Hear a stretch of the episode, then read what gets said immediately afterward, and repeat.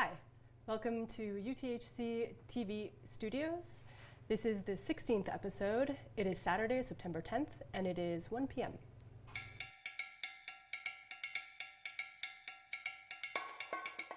Thanks for joining us again for the 16th episode. Uh, Leisha, Leisha here, and I'm with Carmen, and uh, we're doing the English segments, as you you may have uh, uh figured out by now. um, we have a few uh, few updates as always. So let's see uh, let's see what we've got. What do we have, Carmen? Well, the big story today still continues to be the heat. So, this morning, the last time that we uh, did an English segment together, we were saying that uh, it had been a relatively cool morning and that the longer distances had taken off very speedily. Now it's the opposite. Apparently, runners are finding it really, really hard. Uh, there's uh, a lot of heat, a really high level of humidity. 30 degrees, and with the humidity, it's like around 34, 35 degrees. And Leisha actually went to the Mont Grand Fond finish area to get an idea of the pulse of what's going on with the runners. You can tell us a little bit about yeah, it. Yeah, I went. Uh, it's very exciting. I saw a few runners coming in. Uh, the heat is uh, is uh, it's substantial. It's uh, it's uh, very dry. I went running early this morning and it was cool. I could have worn gloves, and uh, it's it's uh, the the equal and opposite of that. It is so hot uh, just not moving, it, it is, uh, it's, it's suffocating. Um, and I saw a few runners coming in just just barely still on their feet crossing the finish line. So it, it's it's getting rough out there, especially for the, the longer distances. The 125 runners coming in, it's uh, it can't it can't be easy right now. Um, no, especially since they've had like two really drastic changes of temperature. It was really hot yesterday, and then the night was you know relatively cool. But after that, it's such a big difference between the very hot day and slightly cool night that it, it was felt as a shock and probably a, a, second shock today as the temperatures went up really, really quickly. Right, qu- quite a bit. And when you're already feeling fatigued and, and your your legs are tired, I mean, you, the heat just just feels a lot yeah. a lot heavier. Yeah. And just as a reminder, we still do have uh, runners from five different races, although the 28K is probably already pretty much finished. There's a few runners maybe still left, Absolutely. but there's still runners of the 25 out there, runners of the 80 and 65 still coming in, some runners of the 42 coming in, and I think we were told that we have a few, a couple of videos to show you. We do. Yeah. So if we, we could run those. This is Sam Poehler, Sam Poehler and the mustache. And he is uh, the 65K uh, uh, winner, I believe. Yeah, he, yeah. he he just flew. He flew. He went out of the gates flying. He did not stop flying the whole way. He's just he is fast. He he. It was uh, it was a good race. He had a good he race. He looks really happy to be lying down though. Yep. Not lying down, but sitting down. sitting down for sure. Yeah. He's so in yeah, a long sleeve. Uh, yeah, as we said, you know, when they left this morning, it was a, it was cool, and I guess he didn't want to stop to take the time to change or anything like that. Yeah, uh, understandable. Like, uh, yeah, which is yeah, perfectly understandable. But you can see that you know the sun is very bright. Uh, it's not as uh, foggy as it was yesterday, and that probably affects him a lot. And uh, we have some more footage here during this the actual run. Yeah, this is like a st- one of the start packs, I think. He is. He was in that that first starting pack and uh, he, he's blending in with the crowd at that point, but I think he broke away uh, pretty quickly. There he is. Uh, oh, he has a tr- short sleeve. I guess they were just sleeves that I he had on. Yeah. yeah. yeah. really just blazing along yeah. on that trail. Very well marked as we can see. So, yeah, he doesn't seem to find it technical at all, just in a big hurry to be able to get himself to the finish line. Yeah. Uh, he's a he's a remarkable runner. So, so bouncy, so like so so fresh. Yes. Those trails look awesome. Certainly looks to be part of the woods. And I think that we have maybe one last video of just, uh, no, we don't. Nope. Well, perfect then. It.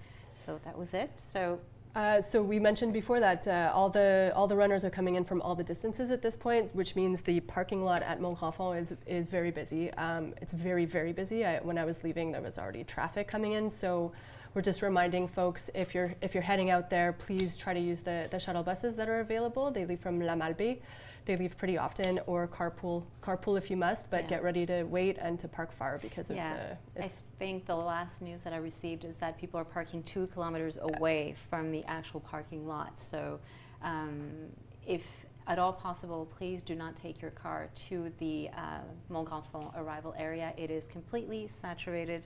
Totally. And uh, yeah. yeah. and um, we wanted actually to talk about the winner of uh, the 125. Yes, uh, the the female winner. So that was uh, Priscilla Forgie, in from uh, well, I think I I might be getting my information wrong, but I think she's originally from Ottawa and she lives and trains in Edmonton.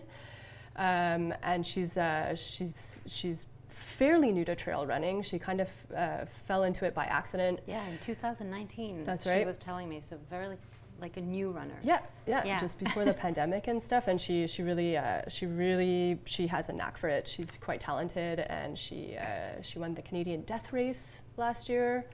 Um, she's, she, we're gonna, we're gonna be talking to her. I don't want to give too much away, but we're gonna be talking to her soon, and she's, she is on her way. But Yeah, for now, we're just gonna, way. we're gonna build her up. Yeah, Uh, I had the opportunity of uh, speaking with her because, um, well, you know that this is an international race, and we are so happy to have people from all over the place. And I have the opportunity of speaking, as Leisha does, to those uh, who speak English rather than French. And so I was able to meet her at the press conference uh, where she was uh, introduced as one of our elite runners. And so uh, we're really looking forward to being able to have her here.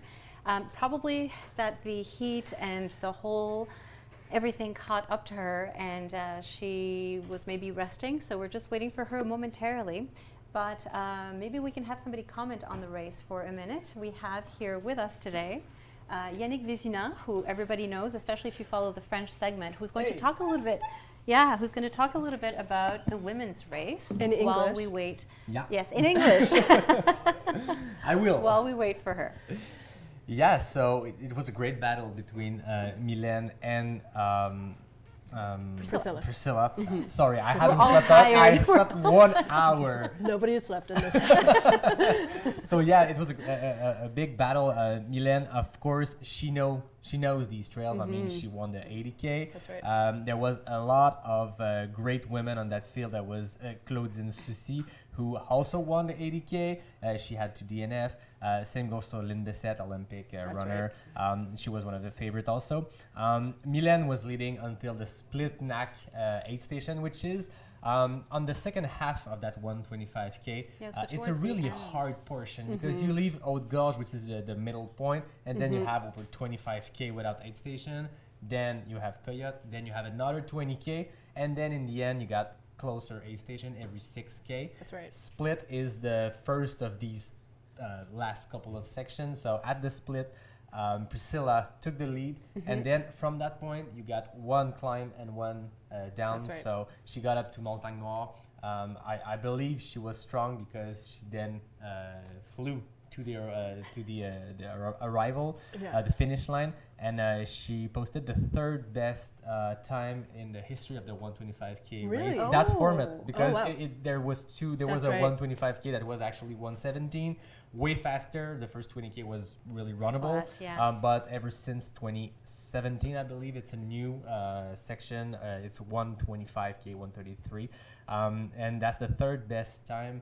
Uh, right in front of uh, Emily Hawgood, who placed top 10 at Western State and That's right. UTMB, oh, I right. Yeah. Uh, so it's a really, really great performance from Priscilla. Ah, and impressive. Milan also, I mean, that's a great performance too. She's not so far from her. No. And Geneviève completed uh, that podium. Geneviève, uh, I don't know if you spoke about her in the, the English uh, episodes, but No, she's a road uh, athlete, That's right. really strong, and she came with a big pressure. She put herself a lot of Mm-hmm. pressure. And uh, I spoke with Kim Godet, who's a, a runner from Quebec, and she was her pacer. Mm-hmm.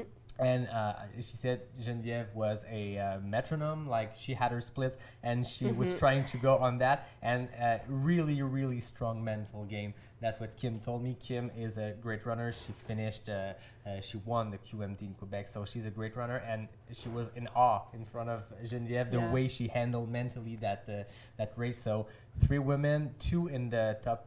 Uh, well, Geneviève, I think is she's tenth, but uh, uh, Priscilla is sixth overall. So back-to-back years where women are really strong in that top 10 overall and i mean i'm not surprised when No. races are hard when there's a lot of dnf Yeah. when i mean this is where women are stronger That's right. uh, um, at western state last year we saw that Yep. same goes for utmb the year courtney placed seven when it's hard women are stronger mentally i think i believe I don't have the science behind it, but I truly believe it. And Yeah. we saw that last year with uh, the winner, Jenny Peltier, the second Who came overall, second Marianne overall. fifth. Yeah. Same Yeah. goes uh, with uh, the race this year, sixth and seventh. This is really, really impressive from these, uh, well, these three m- women on the podium. And it seems to be the case the longer the distance as well. The Mhm. longer the distance, the shorter the gap between Mhm. the winners, uh, be they male or female. So And yeah, this is I believe that, that there's endurance in that. Uh, one of the reason is uh, when it's 200 mile, it's Mhm. longer, and women are stronger in endurance. And I think personally, I when think the so distance are longer, Mhm. um, the mental game is even uh, harder. I was speaking with uh, Ray Zahab, whom you uh, you uh, you talked to this morning, and he was saying in ultra in long distance, it's 90% of a mental game, Oh, yeah. and the last Yeah. 10% is a head game. A- So absolutely. Yeah. he was just Yeah. saying it's all about the head. Yeah. And um, yeah, I'm, I'm repeating myself. I think that when it's about the mental game, when it's hard on the field, women are strong, stronger than men. Well, we've heard it from other uh, elite athletes as well. Elliot Cardin was telling Yeah. us as well, you know, that uh, it's entirely uh, a mental game, as you were saying, that he wanted to actually give up a few times during the race, but he's like, no, I'm not going to let myself go there. It seems that your mind is trying to protect your body by saying, you know, you can't do this, you can't do this, and you Mhm. have to talk back to it and learn to talk back to it Yeah, and say, yes, I can and I will. Exactly. And Elliot, Elliot mentioned that over the past couple of years, when it was hard, he, he was thinking about, oh, I got my next race in three weeks, so I'm going to uh, Mhm. DNF here. And yesterday, uh, I think he worked on his mental game with a coach They Zahab. I mean, he grew as an athlete Mhm. also, and uh, he had a really bad day. He, he doesn't hide it. And uh, at the, the finish line, he was like, "That was the worst day, and I can't believe I won." And I just reminded him, "Hey, Marianne Hogan, we all know her. She placed third at Western State, second at UTMB, and both This races were terrible, Terrible. races for her. And she placed podium on the two right. high biggest stage of trail. So Yeah. Elliot, I think you must have learned something. I mean, I mean right I now think so um, you must be sleeping, but Hopefully, yeah, because processing, He is not. processing that. He's no- not. No, he's he not. was just walking. He was like still accumulating kilometers. Yeah, because Yeah. he didn't was even sleep after. He stayed at the finish Yeah. line. He he greeted, uh, you know, the, the next people who Yeah. arrived, and He there was, was a big cheering gap. So he in. was cheering everyone to him. That's part of it. So Yeah. it is part of the trail running He's a great family. athlete for a sport. Yeah. I mean, it, Yeah. this is this is so Elliot to just not sleep and stay there and drink coffee. Speaking of Elliot, he, he wrote to me at the beginning of this week and he said, I, you know, I don't know if I'm going to be able to do the distance after all. I might have to like uh, shorten the distance or I might not come at all because he wants to focus on the next one. And I, and I think last minute he was like, no, in the end, uh, it's cool. I talked to my coach, who's Ray, and uh, I'm going to go ahead and do it. And I'm, I'm sure he's happy he, he made that call. Yeah. A- Yeah. And it's a huge confidence boost because uh, I mean he had a strong race in Yeah. 2020 at Black Canyon. Mm, he yep. then got this golden golden ticket to Western States. Placed Didn't second go- here at the 125, Right. so great performance. Then the next year at Western State, he DNF. Then Black Canyon had a rough race earlier this year. Placed 14 in a really deep field, but still 14 when you aim for a golden ticket. Must have been hard. Uh, Trail la Can you just du remind uh, our viewers what the golden ticket is? That's true. Yes. Uh, when you want to qualify for Western States, there's two way the lottery, which is really really hard and long to uh, finally getting drawn. Mhm. But when you're a good athlete, when you're a great athlete, there's uh, five or six races, I Yeah. believe, where the first two male, first two uh, female get their golden ticket, just like Charlie in the Chocolate Factory. so you get your uh, ticket to Western States. In 2020, he placed third, but one uh, Hayden Knox had already his place, so second and third got their ticket. He Mhm. went to Western State. He, uh, Mhm. he had a good race up until he. Uh, it wasn't a good race at that point, but uh, he, he abandoned and then uh, came back to Black Canyon with the same goal. yeah. Ended up placing 14. So a couple of rough uh, Mhm. thing for for an athlete of his caliber. It, um, Yeah. it must have been hard. Uh, and then Quebec Mega Trail on the 50, which is Yeah. a shorter distance, and he placed second, in a great race. Now today, I'm, I believe Oh, it's yeah. a huge confidence boost. Oh, yeah. He's Oh, got to yeah. be Heading floating. to JFK. Oh, yeah. Totally. Especially as he DNF the last two times that he tried this distance. Yeah. So this was certainly something that motivated him to not do that again. And you know, Yeah. we keep talking about different people here. And uh, so just know that if you missed any of our episodes, please go back and watch them. I think Marianne Hogan was uh, which episode? It was yesterday, maybe episode four or five. Fourth, they all have yeah. titles anyway, uh, so you can see. And we also have one uh, with Ray, who is uh, Elliot Cardin's uh, coach, and he talks a lot about his expeditions there. You'll understand where the source of motivation uh, comes from. So please do scroll down and go watch all the episodes if you're bilingual, especially. Uh, some are in French, some are in English, and it says so um, as well. But back to what we were talking about.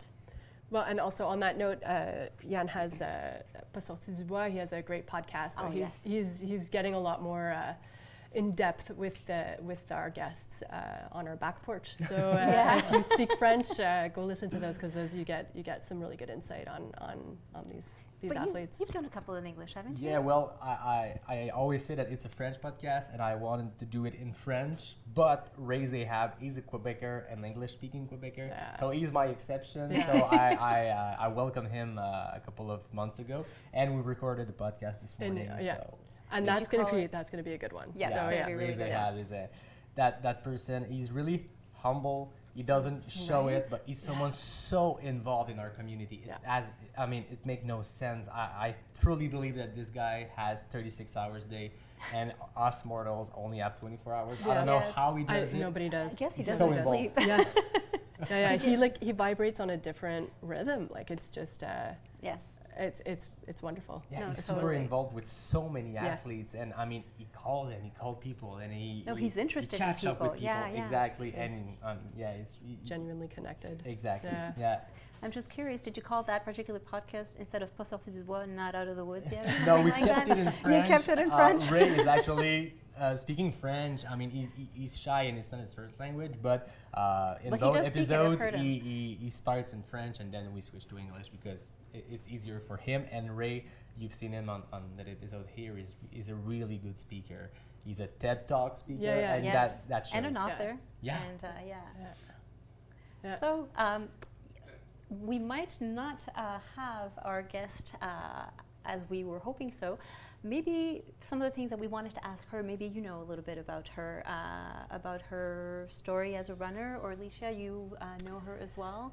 Um, I know she did, Squamish was when Squamish was a month ago. I don't even know if it was a month uh, ago. An interesting story. Uh, Yeah. we told it uh, in the French uh, episode. Did you? Okay. Uh, the the Squamish 50, uh, 50 is actually a race on Saturday. It's a 50 50 miler. miler, and then the, on the Sunday it's a 50k. Some people run one on the Saturday, on Sunday, and there's the Squamish 50 50 uh, where you uh, do both. Yeah. And uh, she won the 50 50. And Yeah. what's actually really funny is that last year winner Jenny Quilty, she had placed second at Squamish 50 50 also. So there seems to be There's a trend. yeah, about if you want to win Harricana, maybe Squamish 50-50 is the You perfect uh, weekend uh, to, to prepare. I don't know. Jenny was uh, in two different uh, seasons, but still, it's Yeah. funny to see that the two winners of the, the, the two li- latest edition of the 125 are Squamish 50-50 podium Yeah. uh, athletes. So Yeah. there's something there. I don't know. Yeah. But anyway, we hope to be able to give you some information at some point because we're particularly interested in finding out what happened exactly when she passed because she was not the leader. No. I mean, she was she was amongst the first, but she until split, I think she was second, and then she passed the leader of the pack to be able to finish. batch. So we're curious to know how that happened. Did she get a boost of energy and she just sped up, or uh, you know? Yeah. What? You, we don't know yet. Yeah, exactly. We want to know. So yeah, hopefully, uh, hopefully we'll be able to to to give you that information uh, when we come back for the next when we talk to Yeah. Anne Bouchard in, in a few hours. Um, until then, what? what she had said at one point i was speaking with her and she Yeah. uh, had said that she th- really thought that she was prepared for how technical the trails Yeah. are because she had heard uh, we don't know where people hear these things No. that you know this is a really rolling course Yeah. and that you can run the whole thing um, i mean i always heard people say that and like well i can't i mean No. but No. uh, she said that this was probably the most technical terrain she's ever encountered Yeah. and that was another question that I would have liked to have posed uh, Yeah. to her. You know how how she dealt with that, uh, the fact that it is not exactly as easy. I, I gave her the heads up too, and, and she was like, "Yeah, no, I hear it's kind of like Squamish," and I was like, "No, no, it's, I don't think it is. It's it's pretty technical. Uh, I don't know. I think we had like really we see Charlevoix as like this nice, gentle, lovely place, but when you're in the rugged backcountry, it's not it's not cute. It's it's um, it's gnarly. It's it's the it's roots and rocks Yeah. and uh, I think Yeah. if you compare with other trail like Quebec Mega Trail or tra- Yeah. uh, Mm. Well, I yeah. mean, Yeah. it's just that it's technical 100% of the course, while here it's maybe 85%. That's right. But at 85%, it Of totally busts your legs. Yeah. so- Yeah. yeah, Yeah. absolutely. And it changes your way of running, right? Because if you c- if you have to raise your legs all the time to be able to pass these routes, well, your your, your legs get solicited in a way that they don't otherwise. So it's just tiring in a really different way if you haven't trained for that. So Yeah. yeah, For the record, it's technical. It's not a fast. Yeah, train technical if you want to run technical. this race. All right, uh, I think we're, we're calling it a, uh, an episode, and um, we just want to remind you guys to uh, please give generously to the MS Society of, of Canada. It's a, a big year. We're going for big goals. We want to break more records. Uh, so please, uh, please continue to give generously like you are. And another reminder about the parking lot at Mont Grand Fond. Please do not go uh, park there. There's actually there's no room to park there, and uh, so um, please try to take as much as possible the shuttle, or be ready to have to walk uh, quite a long ways because I hear at last call that it was a two-kilometer walk to be able to get to the uh, Mont Grand Fond area. So thank you very much, and uh, see you at the top of the hour next hour. Thank you for stepping in Thanks, last Anne. minute. That was great. great. That was awesome.